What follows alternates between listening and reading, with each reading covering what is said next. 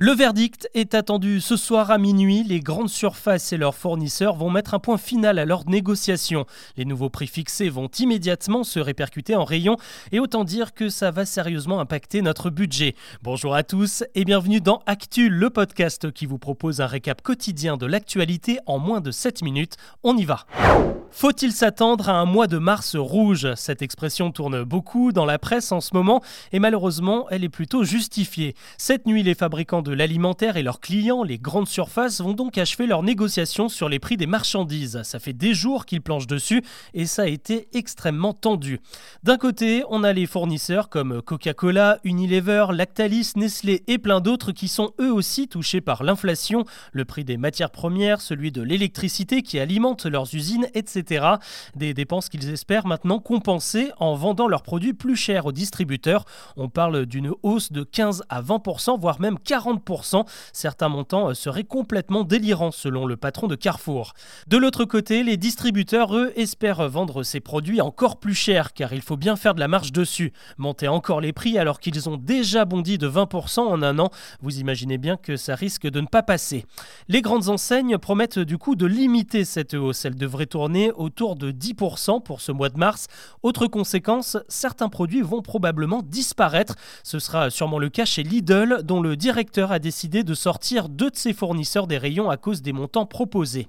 En parallèle, le gouvernement espère avoir son mot à dire. Ce matin, le porte-parole Olivier Véran a promis, je cite, de casser les prix du quotidien, mais sans vraiment proposer de véritables mesures.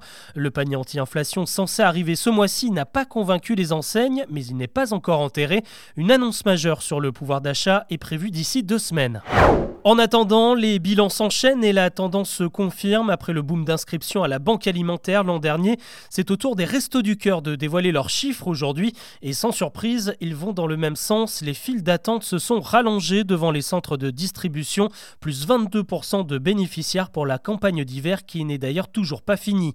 Parmi les publics les plus démunis, on retrouve surtout des femmes seules avec enfants. Elles sont de plus en plus nombreuses. Ça va aussi mal pour les jeunes. La moitié des bénéficiaires des Restos du Cœur a moins de 25 ans. Eux aussi, ils faisaient le bilan ce matin. Gérald Darmanin et Éric Dupont-Moretti, les ministres de l'Intérieur et de la Justice, se sont félicités d'une saisie de drogue record l'an dernier.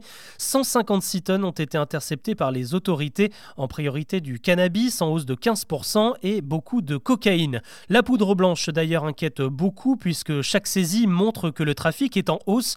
Une unité spéciale de 25 policiers va du coup être déployée au port du Havre et chaque vol en provenance de Cayenne en Guyane la plaque tournante va désormais être contrôlée dans les aéroports parisiens.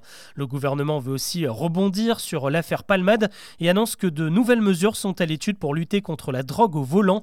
Le nombre de contrôles pourrait doubler cette année pour passer de 500 000 à 1 million. Un mot maintenant sur euh, la Turquie et la Syrie où le bilan du séisme atteint désormais la barre des 50 000 morts. Euh, ce matin, le décompte s'est alourdi côté français. Au moins 8 ressortissants de l'Hexagone ont péri dans la catastrophe. Je baisse, j'éteins, je décale. Vous avez euh, sûrement vu passer la campagne pub ces derniers mois pour nous inciter à réduire notre consommation d'électricité.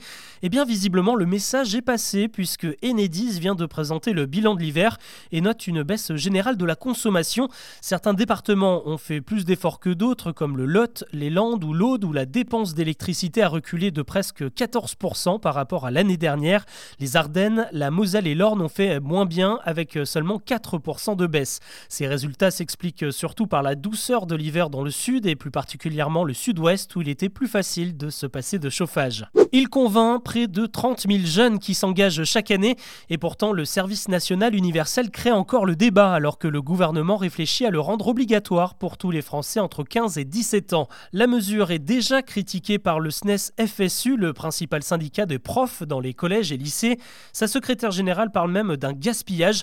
Pour elle, le service national qui comprend un séjour de cohésion et des missions d'intérêt général coûte trop cher, un milliard et demi d'euros qui du coup ne vont pas dans les caisses de l'éducation nationale.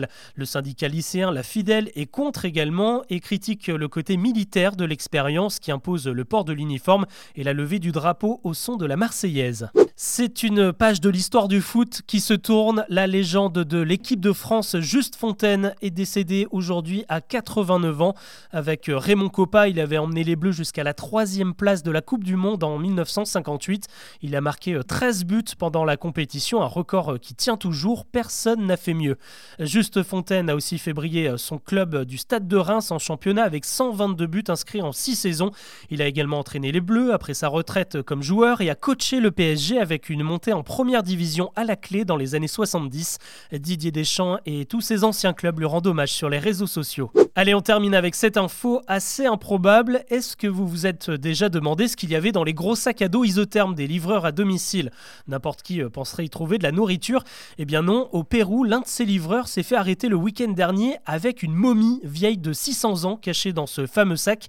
Il a expliqué à la police que c'était un héritage familial, qu'il s'agissait en quelque sorte de sa meilleure amie et qu'il dormait même avec. Un scénario à la psychose de Hitchcock qui n'a fait rire personne. L'homme de 26 ans a été interpellé et la momie a été confiée à un musée. Les experts ont d'ailleurs déterminé que ce n'était pas une femme, mais la dépouille d'un homme de 45 ans qui aurait vécu il y a 6 ou 8 siècles dans les Andes. Voilà ce que l'on peut retenir de l'actu ce mercredi. Rendez-vous demain pour un nouveau récap.